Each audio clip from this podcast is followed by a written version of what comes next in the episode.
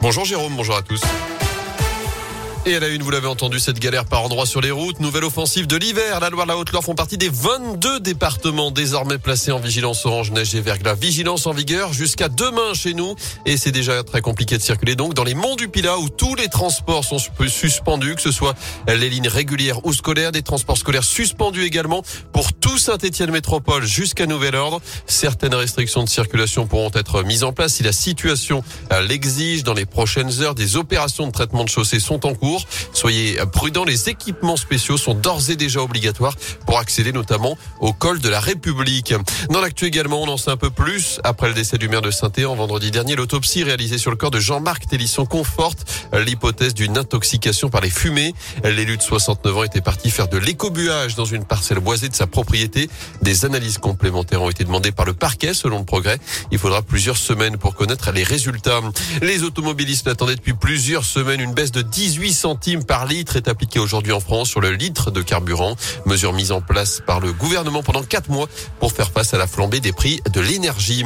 En Ardèche, une ex-actrice de film porno, Semla Zizani, chez Reconquête, cette adhérente au parti d'Éric Zemmour et son mari dénonce leur éviction du bureau départemental en cause l'ancienne profession de madame. Le parti leur a demandé de fermer deux blogs évoquant sa carrière, ce qu'ils ont refusé de faire. Un nouveau bureau a donc été formé. Je vous rappelle qu'on est désormais à neuf jours du premier tour de la l'ancienne.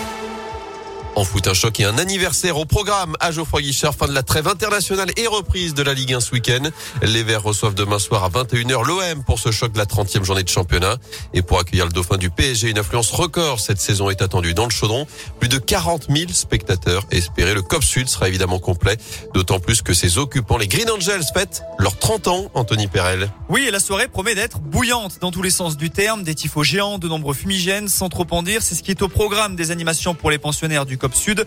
Les Green Angels, fondés en 1992, comptent bien fêter dignement 30 ans d'une vie parfois mouvementée. Ceux qu'on appelle les Apaches ont par exemple autodissous leur groupe, c'était il y a 9 ans, sans toutefois arrêter leurs actions sociales comme les collectes solidaires et sportives avec l'animation dans les gradins. Il y a un mois de cela, toujours dans le cadre de leur anniversaire, ils ont offert un spectacle pyrotechnique en plein cœur de saint dans la nuit du 12 au 13 février dernier, avec des feux d'artifice tirés aux quatre coins de la ville. Cette fois, c'est dans leur stade qu'ils comptent fêter cela, malgré une grosse épée de Damoclès, ce sursis de deux matchs à huis clos partiels qui planent sur le chaudron. Les rencontres de ce mois-ci, contre Brest et Monaco, pourraient bien se disputer sans les nouveaux trentenaires dans la tribune sud. Et sans oublier qu'un huis clos total est toujours en vigueur après le match face à Nantes en décembre dernier, ce qui signifierait en cas de fête trop explosive. Demain, pas de supporters du tout contre Brest dans 15 jours.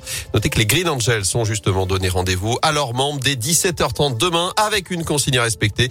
Ne pas utiliser d'engins explosifs pendant toute la durée de la rencontre. À suivre avant cela le tirage au sort de la Coupe du Monde 2022 qui pour affronter l'équipe de France? Réponse à partir de 18h. Le mondial au Qatar, ce sera du 21 novembre au 18 décembre prochain.